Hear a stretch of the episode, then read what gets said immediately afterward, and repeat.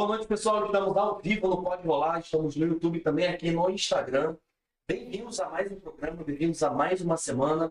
Essa semana com menos episódios, estou aqui com visual diferente, sem barbas, já expliquei para a galera no Instagram o que aconteceu. Mas é isso aí. Estou um pouco chateado, eu, tanto eu quanto os convidados, todos nós somos flamenguistas. E a gente já perturbou muita gente por sair na semifinal, é chato, é chato pra caramba, né não?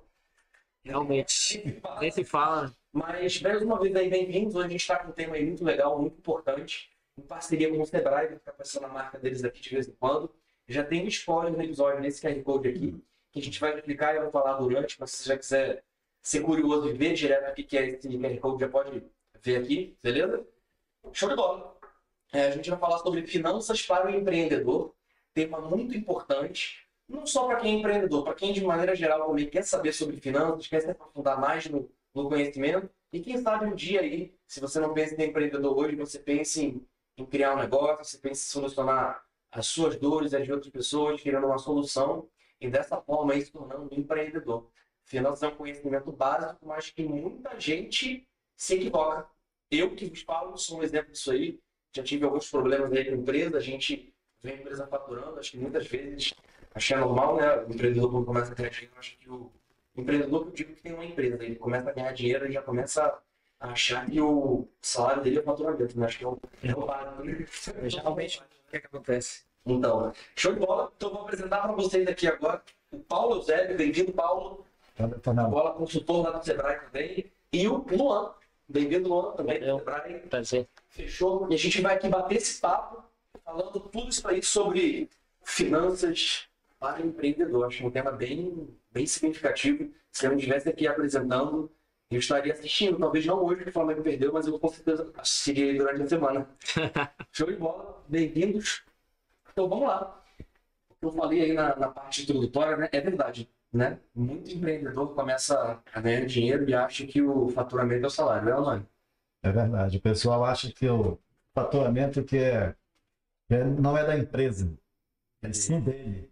Ele quer colocar todo esse dinheiro no bolso, né? Por aí. Por isso que as empresas quebram, né? Então a gente vai conversar muito sobre isso, vai dar alguns toques aqui, algumas dicas aí para o pessoal que está começando, ou até aqueles mesmos que já têm experiência. Legal. É, cara, eu já achei isso, velho. Sendo sincero aí, é o primeiro negócio aí, quando ele começou a dar um faturamento legal, assim, vamos botar. Eu, eu tinha um empreendimento, ele deu bastante certo, depois eu fui lá e coloquei ele no shopping. E eu falei pra minha esposa, ah, mil reais por mês, demais. Entendeu? Achei que era muito salário. Aumentar mil reais. Quer mil reais por mês não, né? Mil reais por dia.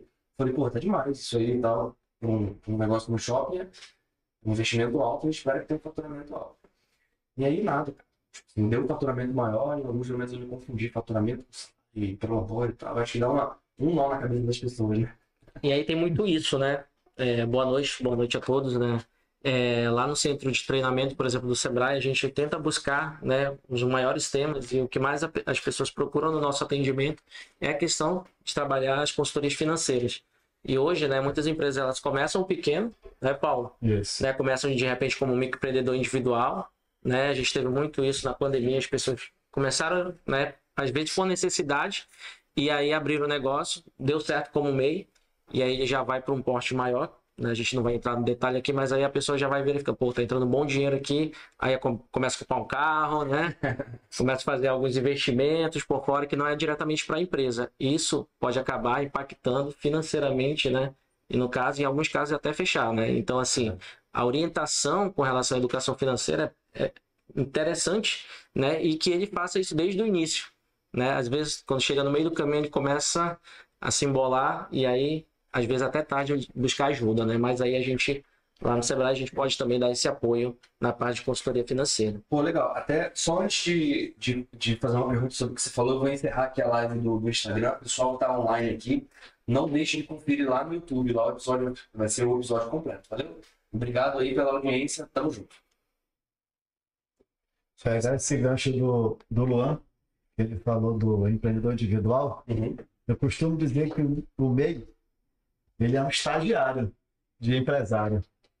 Porque existe bem, é um resumo, né? Uhum. Faturamento pequeno, ele consegue administrar tudo isso. Meio até 80 mil por ano? 81. 81. Até 81. Então isso é um, É um estágio muito legal pro cara pegar. Total. E, e o Vai imposto também ele é uma mensalidadezinha, não? É. Então, tudo isso daí, ele vai tendo essas informações pequenas.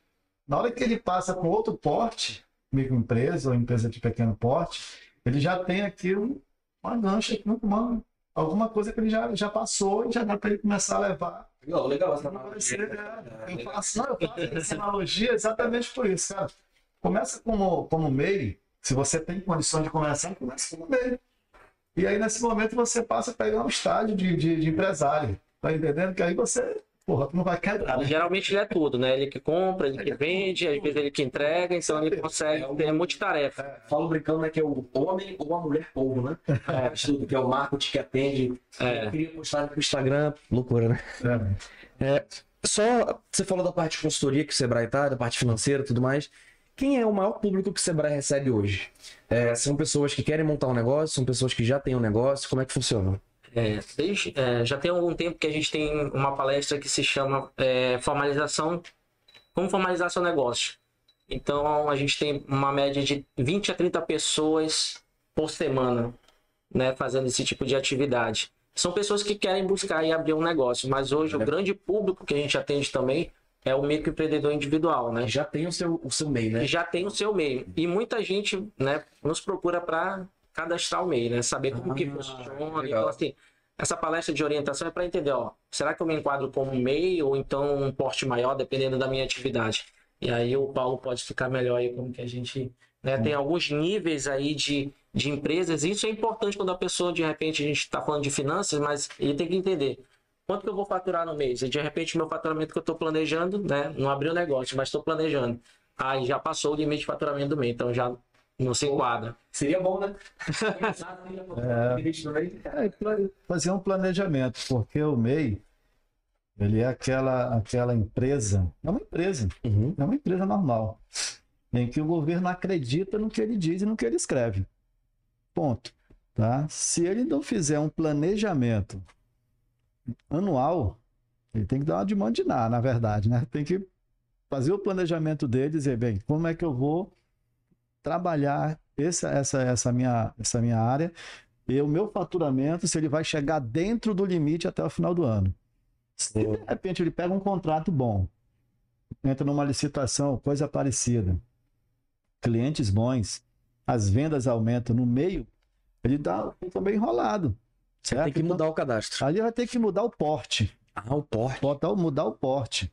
Vai para microempresa ou empresa de pequeno porte. Vai Aí muda depender do tudo, muda faturamento. imposto. Muda tudo, tudo. Muda tudo. Caramba, sinistro. Então, isso que o Luander falou agora da atividade é super é interessante. Você, é importante você saber. Tem que saber não só o faturamento, mas também saber do, da atividade dele. Pô, que legal, cara. Tá? Então, é eu acho um contexto, sabe, Fernando? É um contexto, né? Não é só aquela coisa assim, pô, eu tenho que abrir, eu tenho que ter um CNPJ, acontece muito. O pessoal chega, né? Eu tenho que abrir um CNPJ. Mas tu tem que ter um CNPJ pra quê? Eu acho que isso é uma coisa até, tipo assim, esse- acho que tem coisas negativas de muita gente querer ter um CNPJ pra se sentir talvez, ah, tá certinho, importante, agora eu sou pessoa jurídica. Eu acho que tem muito isso. Mas em contrapartida, cara, complicado na verdade, pensando numa outra situação ainda. Em contrapartida é a pessoa cria um CNPJ e aí cria, faz, não declara, tem um CNPJ e não cuida, né? Mas também ao mesmo tempo tirou muita gente da informalidade, eu acredito, né? Tirou, tirou. O Sebrae é um parceirão né, desse- do, do, do- do empresário, né? Sem dúvida. Parceirão. Nesse ponto aí, Você tocou num assunto aí, o o Paulo pode explicar mais essa parte contábil, né? É justamente isso, a pessoa às vezes abriu o negócio, tem algumas obrigações que ela deve, né, cumprir ali e de repente ele não faz, não atende, esquece que tem um negócio. Isso pode impactar financeiramente. né? Quando a gente vai falar de finanças, né? Isso aí pode trazer um problema para ele depois. E ter- hoje tem mais de 40 mil negócios mês, por exemplo, inaptos no Amazonas. sim. Então, assim, é muita gente. E aí, Paulo, o que, que acontece quando a pessoa fica inapta? Atualmente, ele, ele pode ir até para a Procuradoria Geral da, da, da PGFN, da Receita Federal. A Receita Federal está tá, tá colocando até na PGFN, porque ele fica, ele fica assim, as obrigações que ele tem que fazer todos os meses, ele deixa de fazer essa obrigação, a empresa começa a, a ficar inapta, o CPF dele também pode ficar inapto. E aí ele perdeu todo aquele controle e automaticamente a praça para ele está também sem, sem, sem condições de comprar, vai ficar perder o crédito. Né? Entendi. Se o, se, se o CNPJ ali estiver inapto, na hora de uma compra, qualquer compra que ele for fazer, vai estar lá, CNPJ inapto, ele não vai poder realizar a compra. Caraca, que Então, sinistro. é complicado demais, muito complicado isso aí. E muito- eu acredito que isso deve ser. Que nem você falou, né? Pelo número aí que você falou, é uma coisa bem comum, né? É, cria o CNPJ. e- abrir, né? A gente fala muito, a gente explica muito no salão do Sebrae. Hoje, hoje, hoje não, já há muitos anos o Sebrae tem profissionais competentes lá dentro. Tem contador, tem, Sem dúvida. tem outro, outros profissionais lá. E roda, assim, uma série de, de, de profissionais. Tem o marketing, né? O pessoal do marketing, tem muita gente lá que pode dar dando essas orientações, né? Do empresário. Pô, legal demais. É, realmente, é, eu vou te fa- falar pra vocês, até antes da gente entrar no assunto de, de finanças mesmo. é, eu era, falei pra vocês em off, né? Eu era oficial do Exército Brasileiro, eu não podia ter nenhum CNPJ no meu nome. Uhum. Mas eu sempre, muito colocado sementinha na- da minha esposa na minha cabeça, eu já pensava em empreender tudo mais. E aí a gente criou um CNPJ. Enfim, antes até de entrar em CNPJ, podia ter o nome da minha esposa, tu- tudo mais. Sim, sim. Mas a gente, quando pensou em criar um negócio, como a gente não sabia nada, era completamente fora da nossa bolha, nós não conhecíamos empreendedores, empresários, nem nada do tipo. Por eu ser filho de militar, minha esposa também, acaba que a gente fica numa bolha da galera, entre aspas, do concurso público, né? Então, que não tem que, que realmente abrir um negócio tudo mais, fica mais na, na segurança e estabilidade, que é o caso da minha família e da, da minha esposa. É, quando a gente pensou em criar um negócio, em Guarapuava, em 2018 ou 2019, a gente era recém-casado, lá no interior do Paraná, a primeira coisa que a gente fez foi no Sebrae. A primeira coisa que a gente fez, pra saber tudo, aí, como é que faz, qual é, sei lá o quê. Foi a primeira coisa que a gente fez. É, eu acredito que, muito, é, que você falou, né? Muitas pessoas devem. Tipo, não sei, quero abrir um negócio aí, o que, que eu faço? Legal que o Sebrae é, tá na mente, tá no, no imaginário das pessoas como essa referência, né? Muito massa. Isso cada vez mais, né? A gente começou o ano aí com várias pessoas buscando capacitação, buscando entender mesmo realmente. E a informação é tudo, né? Tem pessoas que às vezes não procuram essa informação, abrem uma empresa e aí vê que ele gastou dinheiro à toa, de repente não teve uma orientação correta, e aí depois que ele vai buscar informação, ele fala, pô, poderia ser de repente o MEI, né? E não poderia nem pagar nada para abrir o negócio, porque o MEI você não, se você tiver o conhecimento necessário, você consegue formalizar diretamente Sozinho, né? sozinho, né? Então tem gente que às vezes acaba, né, indo aí cai na mão de algumas pessoas aí que cobram certos valores exorbitantes, né? Pra abrir um mês Pra que abrir- faz na mesma hora. E aí que você pode contar com o apoio do Sebrae e até outras instituições também que já também atuam aqui no, na cidade. Legal demais. Então, é, vamos lá. Vamos entrar agora mais no assunto finanças. É, até de uma forma, não sei, vou perguntar a opinião de vocês e eu vou falar, vou começar falando da minha e vou perguntar a de vocês. A gente na nossa vida, a gente é formado para várias coisas, né?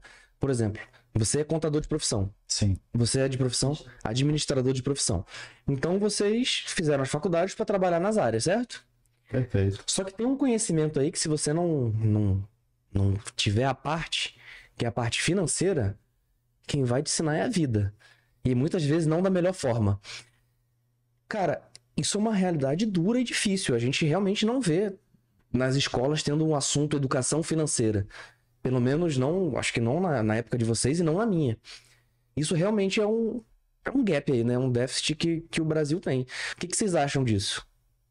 Eu acho, eu acho excelente. Se tivesse nas escolas, Ah, tá. Achei que você falou. eu acho excelente se tivesse nas escolas. Porra, tá entendendo? Da mesma forma, até na própria faculdade, se, se a gente fosse doutrinado já para a vida quando saísse da faculdade. Então, quando você começa lá, lá quando criança, se tivesse a educação financeira, não se perderia tanto, não teria tanta, tanto gasto, não se teria tantos problemas na vida adulta, Sem porque dúvida. você vem com uma criação. Isso acontece muito nos Estados Unidos, onde a- as famílias elas são doutrinadas assim, Sem né? dúvida. Mas aqui a gente tem essa deficiência, realmente. Eu vou falar, não vou falar que é o certo ou que é o errado. É, a primeira vez que eu entrei em contato com o assunto finanças foi quando eu. Cara, Fiquei cinco anos na AMAN, na Academia Militar das Agulhas Negras, ganhando meu saláriozinho ali de mil reais por mês. Morava lá, tinha alimentação de lá, final de semana ia pra casa dos meus pais. Tinha uma vida boa, sabe? Vivia bem com o que eu tinha, o que eu tinha, eu gastava com ou as coisas de campo lá, ou balada, enfim. É, quando eu saí, eu achei um pouco complicado, assim, pô, agora tem conta disso, conta daquilo, e pô, agora, cara, pô, meu salário não vai sobrar. Porra, é, começa a vir É uma grande, grande realidade pra muita gente, né? Se deparar com isso, tipo, caraca, do nada começa a vir boleto e tal. Beleza. E aí, é, quando eu vim transferido pra Manaus, eu, eu fiz uma modalidade que era transferência de, por interesse próprio, cara. Que eu não ganhava nada pra vir transferido, porque realmente escolhi vir pra cá por causa da minha situação de vida daquele momento. Beleza. E aí, não tem como falar, mas é uma grande realidade. A cidade que eu morava, Guarapuava, pra Manaus, caraca, dá um, dá um- dá um salto financeiro bem grande, sabe? A gente fazia compras muitas vezes por causa do custo, sem olhar no mercado, dava 300 reais a conta do mês. Eu fui num, num mercado X aqui em Manaus, fazer umas compras pequenas, deu 1.200. Eu, caraca, velho, realmente tem uma diferençazinha. E aí, nesse momento, eu decidi, cara, eu preciso dominar alguns assuntos aí, um deles é finanças. Eu comprei um livro de um, de um escritor chamado Tony Robbins, chamado Dinheiro. Livro desse tamanho aqui, até intimidador tal. E ele falou sobre educação é, que as crianças dos Estados Unidos têm desde antes. Não vou falar se o certo é o dele, se o certo é o brasileiro. Mas eu vejo que lá o pessoal se preocupa desde sempre em ensinar, porque lá não tem aposentadoria garantida pelo Estado. Aqui tem se você contribuir, lógico. Mas tem esse respaldo social. Aí acaba deixando as pessoas de tipo assim. "Ah, Tranquilo, vou ter o INSS lá na frente. É. Eu acho que talvez seja, não falando que, que eu sou a favor ou contra da aposentadoria, não vou me posicionar em respeito disso. Mas é uma realidade que tem lá, que aqui é diferente, e eu acho que pode ser um dos motivos, às vezes até da falta de interesse das pessoas, né? Só pegando o teu gancho, né? é, falou de educação financeira nas escolas, para trazer uma informação. né? Inclusive, hoje a gente estava divulgando uma premiação que o Sebrae está fazendo, que é Educador Transformador. Mas a gente tem um projeto hoje que atende o Amazonas, que é o projeto de educação empreendedora. Legal. Então, dentro do Sebrae, a gente tem esse braço de educação empreendedora, onde a gente leva desde o ensino fundamental até o, o o superior atividades para trabalhar o empreendedorismo. Aí você vai trabalhar toda a questão do empreendedorismo, aí entra a questão de gestão financeira. Legal. No final do programa, por exemplo, do GEP, que é do, do primeiro ao oitavo ano, Jovens Empreendedores Primeiros Passos. Eles passam por toda uma capacitação. O Sebrae leva esse conteúdo para o professor, o professor repassa para a sala de aula, né? E aí, no final, os, os alunos lá, as crianças, elas fazem uma feira onde elas vão ter que vender. Legal, cara. Então, é um projeto interessante, né? Não, e, e aproveitar aqui o espaço para a gente estar divulgando também. Então, além do empreendedorismo, né, para a questão de empresas, de micro pequenas empresas, a gente tem esse braço de educação empreendedora. E a gente está fazendo um trabalho esse ano está com ótimas parcerias com algumas prefeituras é, aqui no estado. Porra, legal demais. Então já é uma forma, então esse projeto já existe há algum Já tempo. pessoal já, desde Isso. pequenininho, já ia aprendendo, né? Já tá plantando essa sementinha lá para a pessoa. Por exemplo, eu não tive essa oportunidade na escola. Né? Isso faz muita diferença quando você fala de finanças. Aí você vai falar também de educação financeira. Então, se você já tem, né, desde pequeno, essa ideia de, de ter essa educação financeira, quando você vai ter um negócio, isso já fica mais claro para você, né? Legal. Bom, É uma poupança, né? Aprender a poupar. Pois é. Pois é. Garotada, pô, se eu tô ganhando aqui 100, só uma mesada aqui, eu vou separar aqui uns 10%. Acho que é o básico, né? É, É, e aí você vai ter Lógico que não vamos entrar nessas coisas talvez mais técnicas. é, por muito tempo se fala que a, a poupança não é o melhor investimento, se bem que o Brasil está com uma taxa Selic alta, então Ah. acaba que é um bom investimento hoje em dia, mas de maneira resumida, né? Não vou falar de CDB, enfim, Aham. essas coisas aí. Mas acaba que talvez a, a poupança, a reservatório de dinheiro, muitas vezes não seja o melhor investimento em termos de rentabilidade. Mas o hábito de poupar sempre vai ser Exatamente. um bom investimento, É. né? Investimento. E aí, se você já tem isso desde a base, isso facilita quando chega né, na idade adulta, né? Facilita bastante. O, é, o Paulo, pessoal, ele deu gás hoje, ele fez umas pautas, passou aqui, a gente estudou as pautas, de vez em quando eu vou dar uma colinha aqui também. E aí, só antes da gente começar com as perguntas muito boas, bem 360 do assunto, eu só vou pedir para quem tá assistindo aqui a, a nossa transmissão, a nossa live, não é inscrito no canal, se inscreva, é, ativa também o sininho das notificações. Se você gostou, aperta o joinha. Pô, é chato, né? Mas tem que pedir. Quantas vezes a gente vê o pessoal do YouTube pedindo, né? E se você acha que esse assunto vai ser relevante também para as outras pessoas que você conhece, não custa nada também compartilhar. Show de bola? E também vou deixar o convite para quem quiser deixar um comentário aqui na, no chat. A gente no final vai estar tá selecionando aí os mais legais para fazer aqui pro Luan e pro Paulo. Show de bola. Então vamos lá. É, por que, que é tão difícil administrar barra cuidar da vida financeira? Seja da, na vida. Vou falar da vida financeira. É, vamos agora botar finanças de forma geral. Da pessoa física, né? Sua pessoal e da empresa, da pessoa jurídica. Eu costumo dizer que é porque dá trabalho. Dá trabalho registrar tudo. Certo? Você acha que o legal é tudo que você, tudo que você gasta tem que tomar nota? É o certo. Legal. É o certo. É por isso que dá trabalho. Porque se você sai e coloca uma gasolina, você tem que ter ali uma anotação na caderneta e tal, ou no aplicativo. Uma forma de você verificar para onde o dinheiro está. Para onde o dinheiro está indo. Está sendo direcionado. Exato. Seu negócio. para você entender, eu acho legal, assim, eu já... hoje não faço, tá? Eu já fiz, era uma época muito boa, assim. Quando a gente começa a anotar, que eu acho que anotar só não basta. Eu acho que é legal anotar e depois olhar o que você gastou. Aí você olha, caraca, como eu gastei com besteira, cara. Né? Aí, aí fecha várias torneiras, né? Exatamente. Quando você começa a escrever o que você gasta, é quando você, é quando você começa a perceber que você está gastando com o supérfluo. Você está gastando com aquilo que pô, não precisava. É. Né? Então, por que, que eu estou comprando isso aqui? Por que, que eu gastei isso aqui? Olha, influenciou aqui no resultado que poderia ser positivo, está sendo negativo. E no final das contas, de besteirinha em besteirinha, uma vai grana somando, aí. Vai somando, vai somando tudo isso durante o mês, para você ver como é que vai ficando isso aí, né? Sinistro. É complicado. Então, dá, dá, muito, assim, Fernando, dá trabalho de fazer, dá trabalho de fazer, de registrar. Você está passando. E o empreendedor, o microempresário, ele é tudo, né? O Luan iniciou ele falando isso. Ele é tudo, ele compra, ele vende, ele vende, ele compra, ele tem que atender o cliente. Então, é complicado você fazer tudo isso. É por isso que é difícil. Por isso que é difícil você ver o empreendedor estar ali focado nessa área. Aí, aí pegando né, esse gancho, quando você vai para de uma consultoria financeira, né, você vai entender melhor né, por, que, que, ele, por que, que o dinheiro não está sobrando, né, para onde que está indo o dinheiro, trabalho, trabalho, e, sei lá, está entrando dinheiro, mas eu não estou vendo o resultado disso. E aí alguns empresários eles não têm esse controle. E de repente ele não sabe de repente quanto que ele compra de matéria-prima, quanto é o custo dele né, para produzir. Ele não sabe mais ou menos como ele calculou o preço de venda, vai que ele se baseou no mercado e o, e o mercado tem uma outra dinâmica. Então, assim, são algumas informações que são essenciais e às vezes as pessoas elas não conseguem perceber isso, né?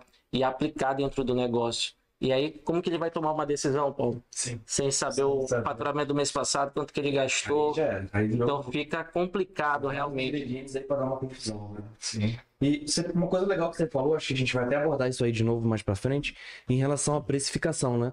Muita gente quer entrar já de forma competitiva no mercado, mas sem ter o tamanho para suportar. É... Vocês podem me corrigir se eu estiver enganado, mas uma percepção que eu tive quando eu estava trabalhando no varejo é que quanto mais capacidade financeira você tem e você compra dos seus fornecedores em maior quantidade, fica mais barato o valor individual. Certo? E aí, conforme você vai aumentando, você vai comprando em maior quantidade e vai diminuindo os seus, os seus negócios de maneira geral e você consegue ter um produto mais competitivo. No início é complicado você se basear no mercado e você ignorar o que você está gastando ali. Às vezes você não consegue ser competitivo com o mercado, né? De cara.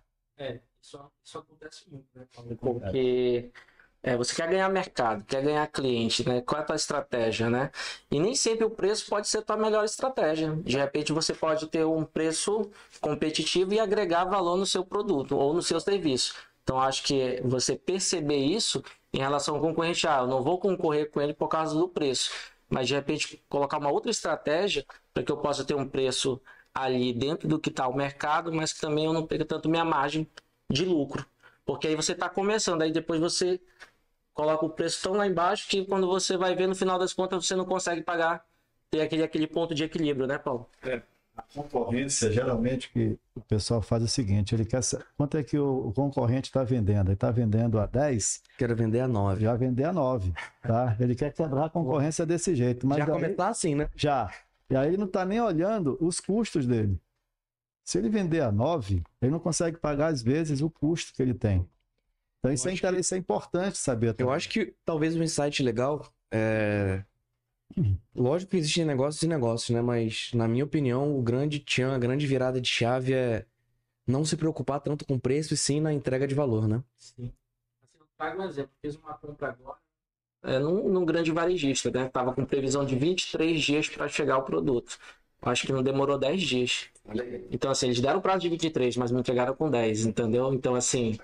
E o preço, assim, saiu um pouco do que eu tava cotando, mas valeu a pena, entendeu? No final, do... tendo essa percepção de valor, tu tem entregado mais do que esperava, né? Uma boa surpresa, né? Uma surpresa. Uma boa surpresa. Assim, Legal, né? Quando, independente do negócio, né, você tem que pensar nessas questões. Inclusive, quando você for fazer a formação do seu preço, e nem sempre o, o preço do concorrente vai ser o teu parâmetro. Complicado, né? Se basear nisso aí. Eu acho que é, é o caso de muitas empresas que quebraram, né? Você vê tipo, eu acho que, assim, às vezes eu sou muito observador. Quando eu verifico algum, algum lanche ou alguma pizzaria que abriu, geralmente assim de bairro, você vê, cara, a pessoa tá vendendo bastante, aí tu vai ver o preço dela tá bem Aí depois passa dois, três meses, você passa de volta ali e já tá fechado. Então, talvez ele não calculou ali o preço de acordo com, com os custos, né, Paulo? Minha filha tem um personalizado, ela trabalha com personalizados e ela, e ela- eu falo muito isso para ela, porque o que, que acontece? Ela tem o preço dela, ela entrega valor. Aí quando ela olha no mercado, ela fica pasma, porque é metade do preço. Sem dúvida. Ela diz: como é que eles conseguem fazer? Digo, não vão passar muito tempo. Te acalma que isso daí é, é questão de 3, 4, 5, 6 meses. Porque eles não entregam valor. Eles querem, eles querem saber do preço, eles querem derrubar alguém. Eu acho que é aquela, é aquela grande. Funciona assim. Quando, quando o pessoal pensa muito em deixar o preço mais baixo, eles focam muito, talvez, na quantidade, não na qualidade. Né? Eu falo até como exemplo próprio. Talvez de estudo de podcast, a gente esporadicamente produz outros programas. Eu falo categoricamente, o nosso é o mais caro daqui da região. Mas o que a gente entrega também não se compara. E muito provavelmente o meu faturamento é muito maior com menos clientes. Porque eu foco muito na qualidade que vai ser entregue. Sem dúvida nenhuma. Se eu botasse aqui, hora, hora, de, hora pra gravar podcast comigo, 200 reais, cara. Eu não tinha, eu não tinha mais, mais momento pra ficar, ficar em paz, entendeu? Era gravando, gravando, gravando, gravando, gravando, gravando.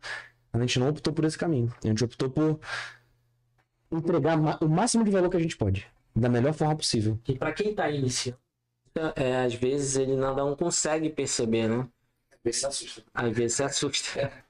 E aí essa é, e aí é buscar informação mesmo, né? Fernando? Sem dúvida. E aí tem o Sebrae. onde Eles devem realmente ter a capacitação, com a palavra que o Luan colocou muito bem. Lá existe a capacitação, que é para você ter o horizonte, saber o que é que você vai fazer. Ali dentro daquela sala de aula, nós voltamos para a sala de aula, meu amigo, não tem para onde correr. Não tem como. Quando a gente pensou que não ia voltar mais, tem que estudar para poder competir. E eu vou falar uma coisa, é legal você falar isso que é, pensando que a gente não volta mais, eu falo até por, por experiência própria, sabe?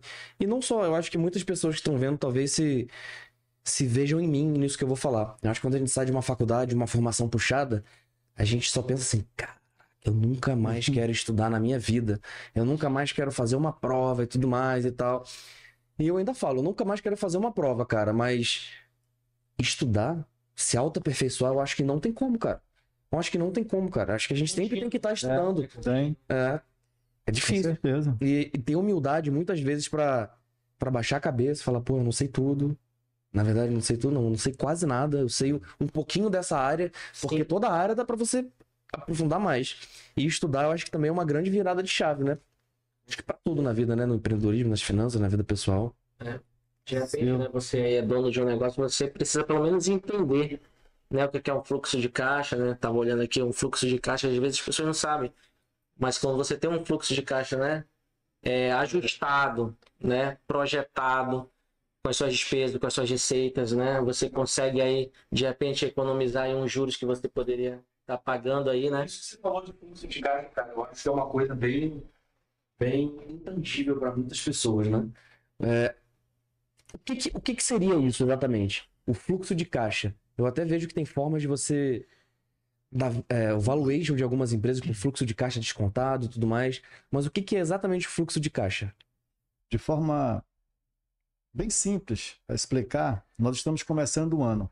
Né? Estamos no mês de fevereiro e eu vou agora projetar o meu faturamento, as minhas despesas, meus custos para o ano de 23, certo? Então eu pego aqui a minha base, janeiro que acabou, e vou fazer esse projeto, vou, vou projetar isso aqui agora. Quanto é que eu quero faturar em fevereiro, março, abril, assim sucessivamente. É, é subjetivo, é quanto você pretende. É, mas eu vou correr atrás disso, Entendi. tá? E eu projetei. O que é que eu tem vou uma fazer? fixa É. que todo mês você tem que. Eu Esse aqui eu não pago aluguel, mas todo mês vocês vão ter que. Eu vou ter, agora eu vou, que dar um jeito um jeito. vou criar as minhas ações para poder chegar aqui. Se eu for meu parâmetro aqui de janeiro, agora, o meu parâmetro, eu passo a fazer uma, uma redação futura. Fevereiro, março, até dezembro. Isso de ano. Tem as empresas, as, as maiores, elas fazem para três, para cinco anos e começam a criar ações para tudo isso acontecer. Por isso que existem as metas. Pô, Entendi. eu atingi a meta? Não atingi a meta, então eu vou ter que agora fazer uma outra ação, aonde foi que eu gastei mais, aonde foi que eu não, não consegui chegar para poder esse fluxo de caixa e ele realmente Ah, é- entendi. Então o fluxo de entendendo. caixa é como se fosse as metas. Você De maneira metas. geral. Você cria metas. O fluxo de caixa ele é um faturamento. Faturamento de janeiro aconteceu, agora eu vou projetar fevereiro, março, abril, maio. Faturei 10 mil em janeiro. Agora eu vou faturar, eu vou projetar o meu faturamento para fevereiro, março, abril, maio, 10 mil. Vou, tra- vou fazer ações para conseguir esse faturamento. Consequentemente, como o Luan falou, tem despesas fixas ali para cumprir, certo? Consegui aqui, eu vou, agora eu vou jogar uns 10% aqui até no segundo semestre. Então, então, acho que 11 mil reais eu vou chegar até dezembro. Criei ações para chegar até o final do ano, eu consegui chegar nesse, nesse meu faturamento. As minhas despesas fixas, variáveis também, elas correm junto com o faturamento. Elas existem. Que legal. Então eu projeto tudo isso. E legal a gente estar falando sobre, sobre essas variáveis, né? O que que considera, por exemplo, se eu for fazer o organizamento é, financeiro da minha empresa, é, vou botar quais são os dados que eu tenho que preencher do lado, por exemplo, faturamento, despesa fixa, é, quais são? Faturamento é o primeiro. Faturamento é tudo que entra, Tudo que é bruto. bruto. Legal. Aí eu tiro os meus impostos.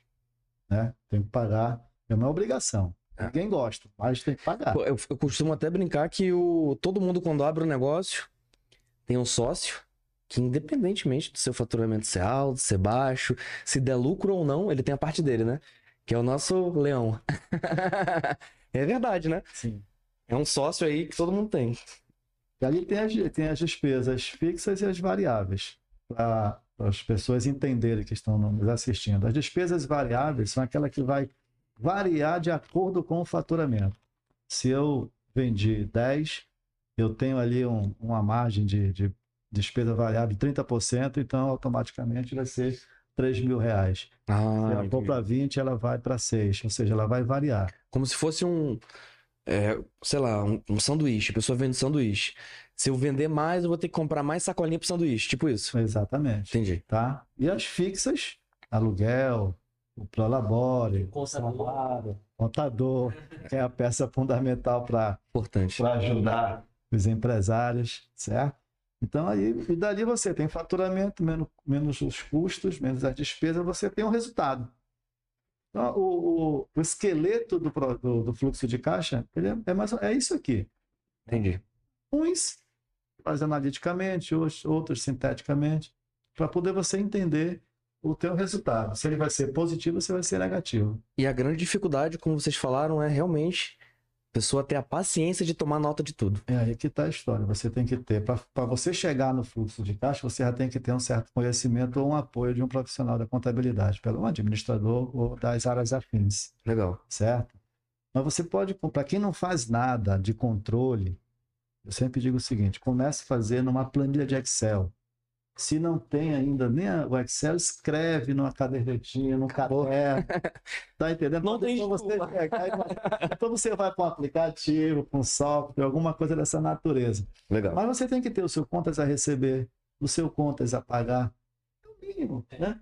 E isso é importante. Quando você de repente já está numa maturidade de gestão ou até quer crescer, está ali como MEI, e aí tem algumas agências de fomento, né? Que podem ajudar aí a pegar um crédito. E essa informação é importante eles terem. Que na hora que, que, o, que vai lá a pessoa, ou você vai no banco, ou você recebe a visita de alguém lá dessa agência de fomento, você tem que saber ó, qual é o teu faturamento, qual é a tua despesa. Né? Então, assim, para ele verificar se você tem a capacidade de arcar com, né, com, com, com Com né, com compromisso. A empresa, quando ganha uma grana aí bem aplicada, ela vai aumentar de porte, né? E quando aumenta de porte, não é só o faturamento que aumenta. Tudo aumenta, né? Tudo Funcionário aumenta. É, vai, vai um combo aí, né? vem junto. Legal. Isso é importante nessa questão do controle mesmo, para que É. a pessoa consiga ter esse suporte financeiro aí, até para crescimento mesmo, para capital de giro. Legal. É, achei legal. Um outro, na verdade, tipo assim, como eu te falei, né? A gente tem um norte, mas em uma pergunta que eu faço, a gente às vezes aborda cinco perguntas aqui. Foi o caso que eu passei direto em várias aqui. É, Eu vou fazer uma pergunta que já vai linkar com uma outra aqui que eu achei bem interessante, eu destaquei aqui. Eu quero que você me explique melhor o que que é o Prolabore, cara. Lembra, eu abri o episódio a gente falando que com certeza um dos principais erros do empreendedor, e eu também me coloquei nessa situação aí, é de achar que o faturamento é o salário. Eu até estava falando com o Paulo que isso aí pode até ser verdade em algum nível para um autônomo, não para um empresário, né? Mas você falou de Prolabore. O que, que seria o Prolabore? É o salário do, do dono da empresa, dos sócios? Como é que funciona? É o salário do sócio, do dono da empresa. E a pergunta é: não é quanto eu quero ganhar, é quanto a empresa pode me pagar. É aí que está o X da questão. Legal. É aí que está o X da questão. Porque quanto eu quero ganhar, quanto mais eu quero ganhar, melhor. Todos nós queremos ganhar. Mas quanto é que a empresa pode me pagar? Legal. E quando alguém está iniciando, o empresário está começando, ele tira do bolso e começa a investir ali. E, e quando dá, Inicialmente, quando dá dinheiro, já tem- quer receber tudo de volta, né? Ele nunca tem prolabore, muito pelo contrário, ele tira do bolso e paga. É o Prolabore é o contrário. É ao contrário. Mas a empresa está devendo ele. Isso é importante também, esse, esse pensamento. Porque na hora que eu estou investindo o meu dinheiro pessoal, né, da, de, de, onde, de onde eu ganhei em algum lugar, e eu estou investindo na empresa, a empresa está me devendo. Ela Legal. tem um cantinho lá naquele plano de contas que a gente que, a- que, a- que existe na empresa, que ela está me devendo. Então ali um dia ela vai ter que me pagar. Que é o payback que chama, né? É, ali já é um investimento e você tem que ver o payback, já é o, tempo do retorno do Ah, investimento, entendi. certo? Mas eu digo assim, eu estou colocando um negócio. Você botou aqui o podcast, tá? Então, ele veio de um, de um dinheiro investido teu, da pessoa física. Porra, no dinheiro Aí. grande, ó. Porra. Pois é, então ela tá te devendo. Já deve ter recuperado, Ainda não, mas cara. olha aí. Ainda não. Ainda não. Aí, o, o que, que é o Prolabore?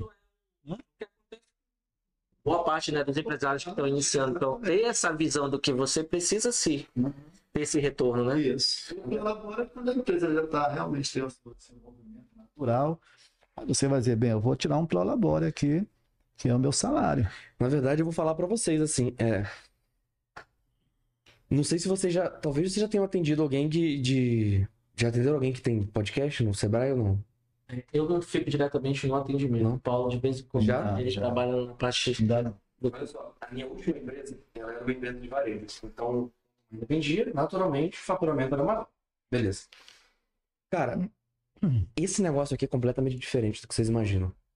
É, quando que a gente começa a ganhar dinheiro com isso aqui? Quando a gente conquista a audiência.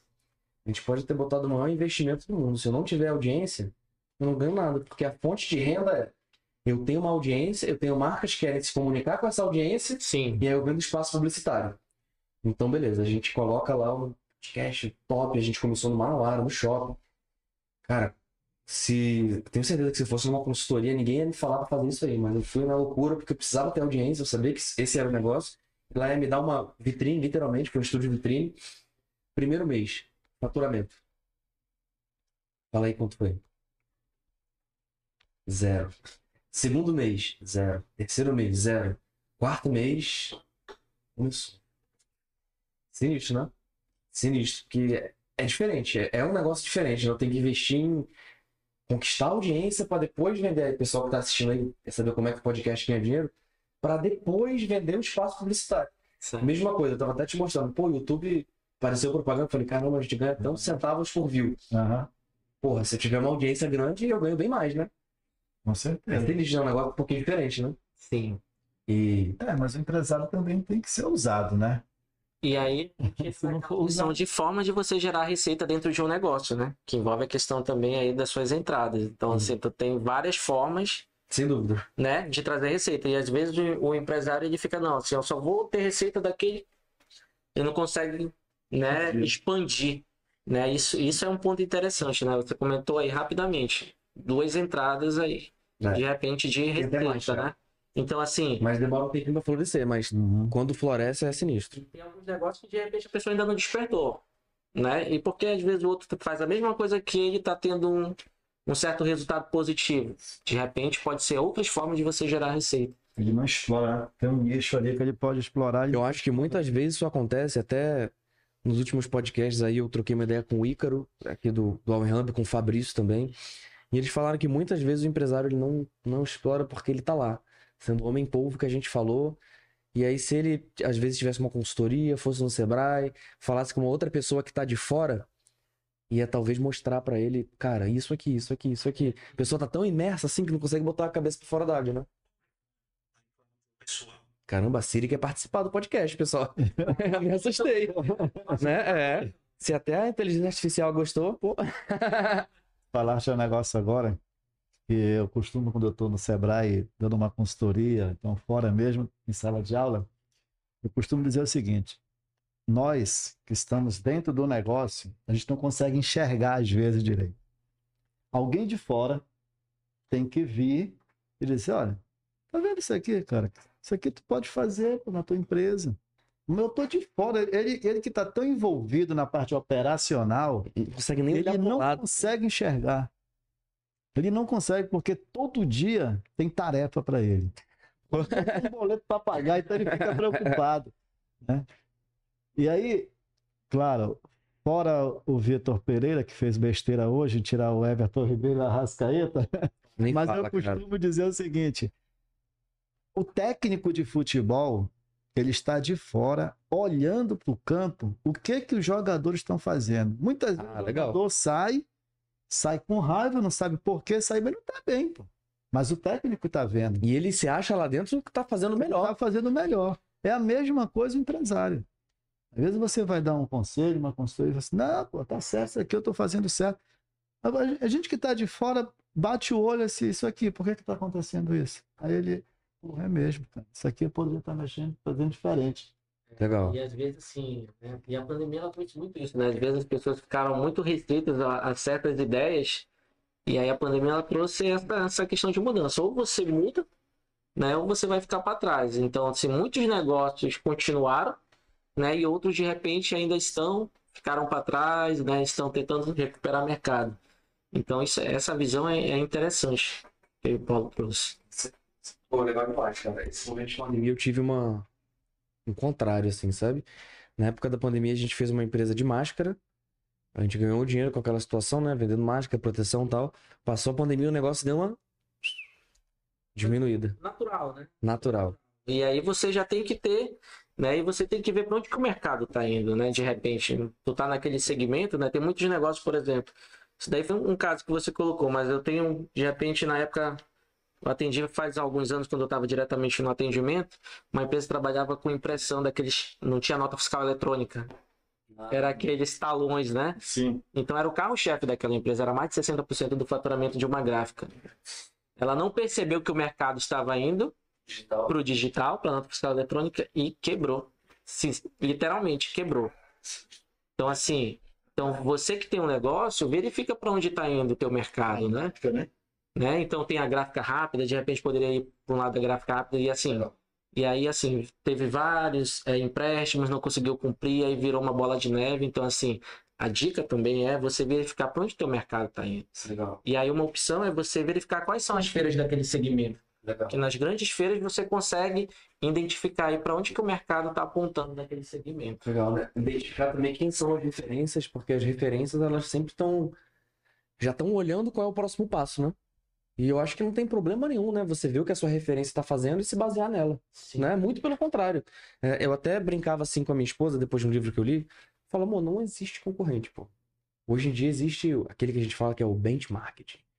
É olhar, ver o que se aplica para você e fazer, cara. Se funciona em um local, por que não funcionar para você? Sabe? Eu acho que, que isso é bem saudável, inclusive, né? É, nós, nós, nós falamos já de vários, vários temas, né? Para dentro do, de finanças, empreendedorismo, comportamento, tudo isso. E dentro da, da área de finanças, nós falamos de controles financeiros, contas a pagar, contas a receber. E também tem um planejamento financeiro, que é você se planejar. Você tem que fazer um planejamento financeiro que é para você poder, poder ver o que, que vai. É um Tá investimento. em expansão, É. você já tem que ter. E aí o que que eu acho que o que que ajuda muito é você ter essa base financeira, né, Sim. da tua empresa. Ano passado, Paulo, a gente tem- traz um indicador aqui, a gente uma das consultorias mais que a gente vendeu lá no Sebrae foi a cons- consultoria de gestão financeira. Legal. Então, assim, hum, a necessidade, né? Então, assim, se teve a procura é porque teve muita gente que tava, né? Legal você falar sobre isso, que eu já vou explicar pro pessoal o O que que é esse QR Code aqui em cima?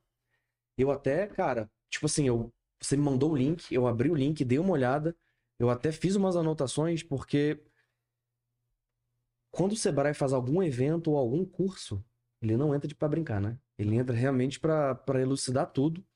E pelo que eu entendi, vão ser vários dias de conteúdo, né? Isso. Bem completo, exatamente sobre isso, né? É, finanças para empresas, né? Para empresas. Incrível. Eu até anotei aqui, ó, finanças aplicadas a A micro e pequena empresa. micro. Isso, eu ia te perguntar o que que significa micro. e pequenas empresas. Eu vou ler aqui, aí depois eu vou pedir para vocês falarem um pouquinho. Achei bem legal. Até eles vieram, porque eu achei que eles iam ser os, os instrutores do curso, mas pelo que o Luano falou, vão ter vários, né? Com várias capacitações diferentes para É, só deixar mais completo ainda. É, na verdade, é um instrutor, né? Mas são os vários dias você tem aí o curso durante. Aí tem uns módulos por dia, né? Para você trabalhar cada item. Desses que a gente comentou aqui de repente. Eu vou até falar quais são os módulos aqui, ó. Ó, a descrição do evento, pessoal, lembrando, o QR Code está aqui e também no primeiro comentário do chat está fixado o link, caso você não consiga ler o QR Code ou esteja vendo pelo celular. É, sua empresa enfrenta dificuldades na organização e controle financeiro? Provavelmente sim. é uma dor de muita gente. Não possui um plano financeiro, fluxo de caixa. DRE é um assunto legal para a gente falar também, né? É, DRE é demonstrativo de resultado da empresa, né? De dois exercícios. do exercício. Olha já me corrigiu. A gente vai falar que assim que eu acabar de falar isso, a gente já fala. Balanço e muito menos sabe formar os preços de venda? Sim. Se sua, empre- se sua resposta for sim, o curso Finanças Aplicadas a Micro e Pequenas Empresas possibilita que a empresa conheça os procedimentos indispensáveis para realizar uma boa gestão financeira, além de oferecer planilhas, ó, legal, ainda dá ferramentas para isso, que permitem o controle da movimentação dos recursos financeiros e a apuração dos resultados dos indicadores de desempenho. Aí o conteúdo, eu acredito que sejam os módulos, né? Isso. Controle financeiro, a importância do caixa, planejamento financeiro com demonstrativo de fluxo de caixa, DRE e análise de indicadores de resultado, formação do preço de venda e compartilhando resultados. A sede vai ser no Sebrae, né? O Sebrae é da principal aqui de Manaus, na Leonardo Malcher, 924. E aí, como participar? É, mais uma vez, a inscrição acontece aqui por esse QR Code e também no link aqui embaixo. O evento é presencial. Depois de você realizar a sua inscrição, você vai receber um e-mail de confirmação pela página aí que você comprou. E aí, o evento vai estar em destaque dentro da própria página. E aí, fique atento, aí na própria página está falando os dias e os horários do evento. Pelo que eu vi também é, é em sequência, né? Tudo na mesma semana, no mesmo horário, no período noturno. Uma semana. Show de bola. Cara, eu acho que até que eu vou fazer esse curso aí. Já tô pegando várias coisas aí por, por osmose com vocês. E lógico, pessoal, isso aqui que a gente tá falando é realmente uma. Botar uma parte introdutória desse curso. A gente nunca vai conseguir aqui no podcast de uma, duas horas falar sobre tudo. É um assunto bem, bem interessante e de grande valia para todo mundo. E aí, mais uma vez, eu falo da gente, muitas vezes, que sai formado da faculdade, sai achando que sabe tudo. Não, a gente não sabe tudo e a gente tem que, muitas vezes, abaixar nossa cabeça e aprender, que vai ser bom pra gente, pro nosso negócio. E a gente ficando bem, nosso negócio prosperando, a nossa família automaticamente segue o mesmo caminho. Sim. Isso que eu acho muito importante. Certeza. Show de bola. Vamos lá, o que, que é esse demonstrativo O resultado do exercício. do exercício? Achei que era da empresa. Mas é quase, quase nada. Dá pra falar que é da empresa também, né? Faz parte, né? É. Faz parte. Como é que Nós funciona? falamos, nós falamos de fluxo de caixa, falamos dos controles Uhum. e planejamento. E no final do ano ou no final do mês, você faz o seu DRE, é para você saber esse tempo. Você tem um esqueletozinho aqui rapidão. Pô, olha só. O que que é o DRE? Você pega o faturamento, menos o custo, menos a despesa, assim, de forma bem conceitual, para as pessoas entenderem, e você tem um resultado. Pode ser um Legal. lucro ou prejuízo. Tá? Então, esse aqui, esse é o DRE. Entendi. Ele, ele é aquele mecanismo, aquele instrumento financeiro, de forma fácil, né? Pra... é, de forma fácil, que você consegue enxergar. Isso aqui você enxerga quando, quando termina o mês, quando, quando termina o ano, Uhum. e você Legal. vai lá e. Se você fez a, a tarefa de casa e registrou tudo, como a gente começou a falar, Que, é o- que é o mais difícil. exatamente, porque já imaginou se você não tiver registrado isso daqui? Como é que você Cara, vai fazer o DRE? Paulo, o que você falou desmistifica aí muita coisa. O pessoal pensa, caraca, parte financeira da empresa. Aí já pensa nessas siglas aí que já ficaram até mais fácil. DRE, fluxo de caixa, ficou uma explicação bem legal. Todo mundo já pensa, meu Deus, é tudo isso. Sendo que, na verdade, o bicho papão é você tomar nota. Anotar. Anotou, acabou, cara. Já Exatamente. resolveu aí, vamos botar 80% dos problemas. Sim. Legal. É porque quando você você faz as anotações, você registra, é você vai só organizar os números. Porque cada fluxo de caixa é o nome de um de um instrumento financeiro, DRE é o nome de outro. Tudo vem relacionado lá no início, que é aquilo que você anotou. Pô, legal. Tá entendendo? Então cada um vai tomando uma forma. É como se você estivesse fabricando um carro, tem as peças, certo? Que é o registro. E aí daí você vai registrando e vai fazendo, vai, vai construindo, vai fabricando um carro. Aí tu vai fabricar o carro de um modelo X, modelo Y, marca X, marca Y, mas a- as peças você foi construindo ao longo do tempo. A DRE ela sai quando? Quando você anota faturamento, custo, despesa, Aí você pega esses números todinho, agora eu vou organizar. Vou organizar onde? Vou organizar aqui no DRE. Que é para eu poder enxergar se nesse mês eu tive lucro ou prejuízo. Tem muita gente que não sabe se teve lucro ou prejuízo? Tem. Caraca, aqui não sei, mas eu acho que é mais de 50%. Muito. Caraca. Ministro. Tem sim. É aquela pergunta, né? Que a gente colocou aqui. Eu trabalho, trabalho, pra onde está indo esse dinheiro, né? Então, assim, ele é. Ministro. Eu não, vou, não posso falar o nome da empresa, né? Por ética, né? Mas fizemos agora uma, uma visita. O diagnóstico não foi escrito, tá, Luan? O diagnóstico foi verbal, aquele da entrevista. Uhum. A primeira coisa que a gente percebeu foi: "Ah, a empresa não está tendo lucro. Onde é que está indo meu dinheiro? Isso é a pergunta. E aí você começa a fazer as perguntas chaves e tal. E você começa a perceber que o investimento ele está indo para um outro rumo, ele não está sendo reinvestido na empresa. Você está pegando aqui o dinheiro, você está. O Luan fala: o cara pega o dinheiro para investir na empresa e compra um carro. O que que agregou para a empresa? Nada, a não ser que utilitário que ele vai ter que fazer o transporte. Aí tudo bem. Mas se for um carro de passeio, não agregou nada. É. Então a mesma coisa é, você tem tudo isso, você tem a empresa, fluiu o mês, fluiu o ano, aquela coisa toda, você pega o faturamento e, pô, investe em algo pessoal. O dinheiro não, você não vai ver resultado positivo aqui na, na, na empresa. Porque você está. A palavra não é desviar, mas o dinheiro está indo para um outro rumo, que não é do, do- da natureza para poder reinvestir. Entendi. Entendeu? Então isso acontece muito. A gente pega o dinheiro, bota no bolso e pô, aí investir em outras coisas, investir em coisas pessoais. Então é isso aí que é. Que é Vocês é acham que, que realmente esse é o top 1 maior erro do empreendedor Eu acho que sim. na parte financeira? É. Geralmente, o custo dele, né, é o- é o caixa da empresa. O que tá entrando dinheiro, ele paga ali, de repente, a escola do filho, aí paga ali outras despesas que não são diretamente do negócio, né? É, porque a fonte dele é aquela, né? Não tem outra. E vocês já viram acontecer, por exemplo, o empresário tinha uma empresa, ela tinha um faturamento alto, para do nada. E aí o próprio empresário também, a empresa tem um endividamento. Esse endividamento, quando a empresa para, o que acontece? Vai para o nome do empresário? Como é que funciona? Já viram situação assim também? Na pandemia aconteceu muito isso, né? E o que que acontece? O que que a pessoa que está nessa situação ela pode fazer? Aí a gente vai ver quais são, quais foram os rumos que, que se tomou. Se, vamos falar que é o nosso público aqui, que é a micro- pequena empresa. Na, na pandemia, no- a- os clientes de shopping center, por exemplo, que o shopping não pôde, não pôde funcionar, muita gente quebrou. Uns conseguiram vender as suas, suas mercadorias e conseguiram sair dessa situação. Outros ficam, ficaram devendo.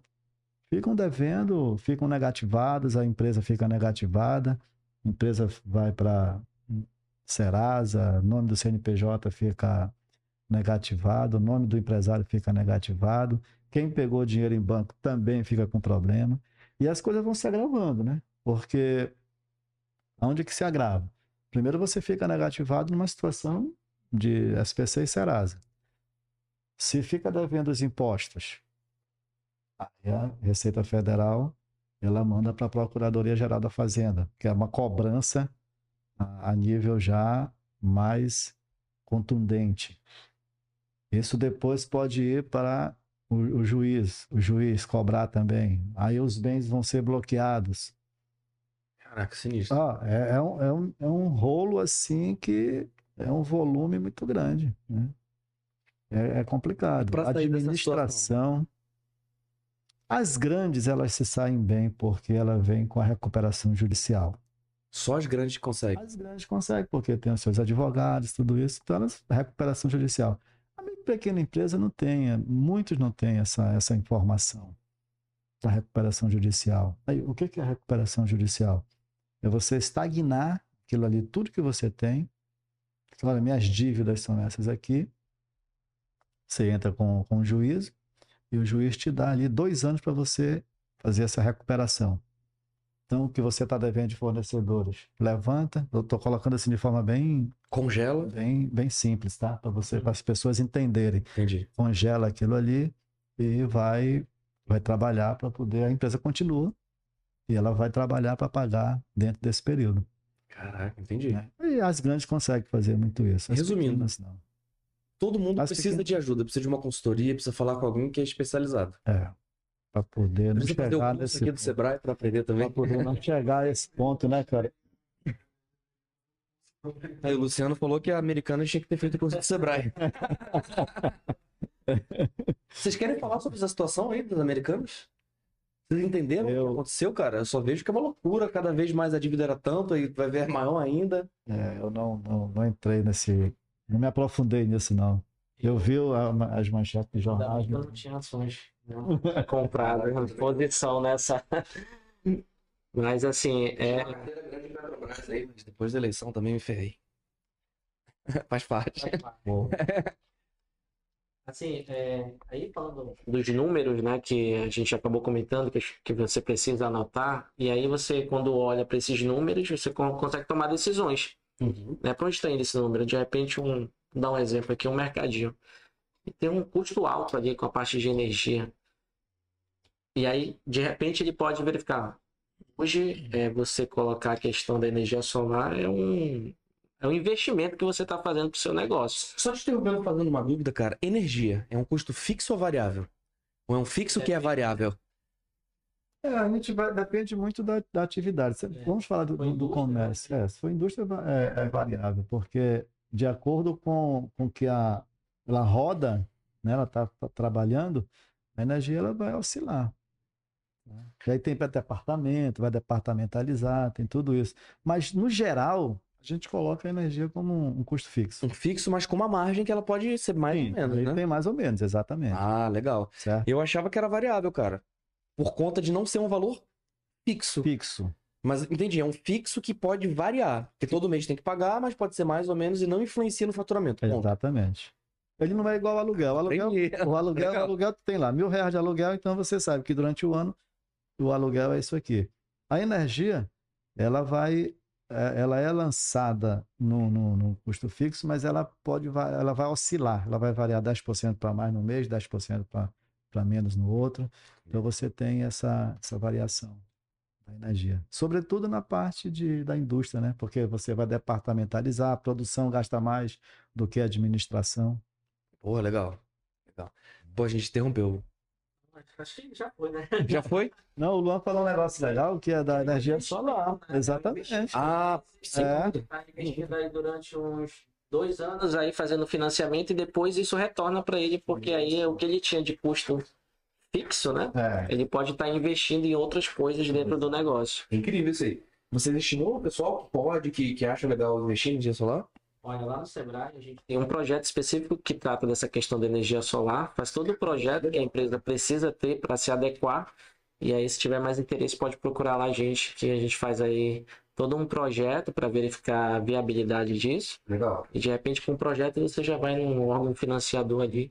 Mais fácil, E né? aí, Ou seja, você vai aí para facilitar. para facilitar a vida do empreendedor, né? Acho que quem não conhece, né? Então a gente está lá de portas abertas, de segunda a sexta, nas Boa, nossas legal. unidades. E pessoal, o Instagram do Sebrae aqui é bem difícil. É Sebrae AM. né? É difícil, né? De entrar em contato? Caraca. Show de bola. É, mais uma vez, pessoal, lembrando, o link aqui desse curso incrível tá aí. Talvez a gente até se encontre lá, tá? Talvez eu faça esse curso aí também. Só vamos ver se eu não, não vou conseguir porque é à noite, cara. Talvez eu mande alguém aí fazer. Quer fazer o curso, Luciano? Vou mandar o Luciano fazer o curso lá e me ensinar tudo. É Fechou? Bom, é bom, é bom. Fechou. É, o Instagram também do Paulo e do Luan estão aqui embaixo. Os dois têm o perfil fechado, ó. Não, não, agora o pessoal vai começar a seguir, começar a pedir dica e tudo mais. Mas tá aqui o Instagram dos dois. Certeza aí. Não é não? Sim, aí. certeza. Fechou.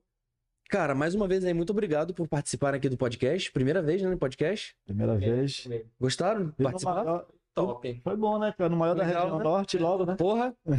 E vamos aí, cara, cada vez mais crescendo, passinho, é o que eu falo, né? Passinho de formiguinha, de pouquinho em pouquinho, crescer de pouquinho em pouquinho, a gente, quando a gente vê, a gente vai longe, né? Perfeito. Precisar, estamos aí à disposição. Show de bola, pessoal. temas aí sobre empreendedorismo, a gente pode falar também sobre a parte tributária que ninguém Olha aí, gostou de participar do podcast? Legal. Sem dúvida, É. principalmente parte quando, quando começar aí a gente- parte de de declaração de imposto de renda aí, vai ser um tema que a gente vai bater incisivamente aqui. Que nem eu falei, né? O nosso, o nosso objetivo aqui do podcast, você pergunta, caraca, qual que é o, o tema, qual que é o nicho que você tá? O segredo é sempre ir para um nicho, pra um, pra um- pra sabe, para um público específico. Eu falo, cara, para quem pergunta isso, né? O nosso foco é o infotenimento. É trazer o- a informação de uma forma divertida, com entretenimento. É, até puxando um pouquinho, o pessoal que acompanha aqui o Pode Rolar, talvez até já sabe um pouquinho dessa história. Onde que eu tive a ideia de ter um podcast? Pandemia, não podia sair, todo mundo em casa, tudo mais. Eu vi um programa na internet, no YouTube, de pessoas conversando. E eu me senti conversando com elas, Uhum. sabe? É, então isso aí me, me deu um sentimento de, de pertencimento naquela época que a gente não podia sair. E eu tenho certeza que quem ouve também se sente assim, se sente aqui sentado aqui na mesa com a gente, aprendendo, se divertindo, dando risada, isso que é o legal. Muito bom. Mas show de bola, brigadão, Falou, meu irmão. Valeu, Paulo. Valeu, Luan. Tamo junto. Pessoal, essa semana aí a gente tá com, com menos episódios. Nós estamos só com dois episódios. Como eu falei no último episódio lá da, da Raíssa do Bossué, eu tô fazendo alguns procedimentos cirúrgicos. Não é nada sério, não é nada grave. Luciano já tá me zoando aqui. Mas eu vou fazer um, um negocinho aí, vou dar uma, uma, uma aqui na minha lata que tá um pouco, um pouco ruim. Não, é não, Luciano me viu sem barba hoje, voltou de viagem. Mas é isso aí. Então a gente vai gravar só dois episódios. Foi esse aqui com, com o pessoal para falar de finanças pro empreendedor, assunto fantástico, sem dúvida nenhuma. Se eu não fosse apresentador do podcast, tivesse no YouTube e visse, eu ia, com certeza, ia assistir esse conteúdo. É, e na sexta-feira a gente vai bater um papo com o Rodrigo Santos, um grande produtor aqui da cidade, que vai falar sobre falar sobre empreendedorismo, ele tra trabalha com vários negócios também, e vai falar sobre a vida dele na produção de, de eventos de forma geral. Show de bola? É isso, pessoal. Valeu. Muito obrigado pela audiência. Não deixe de se inscrever no canal e dar um joinha. Tamo junto. Até a próxima. Não, não, tá Show? Foi?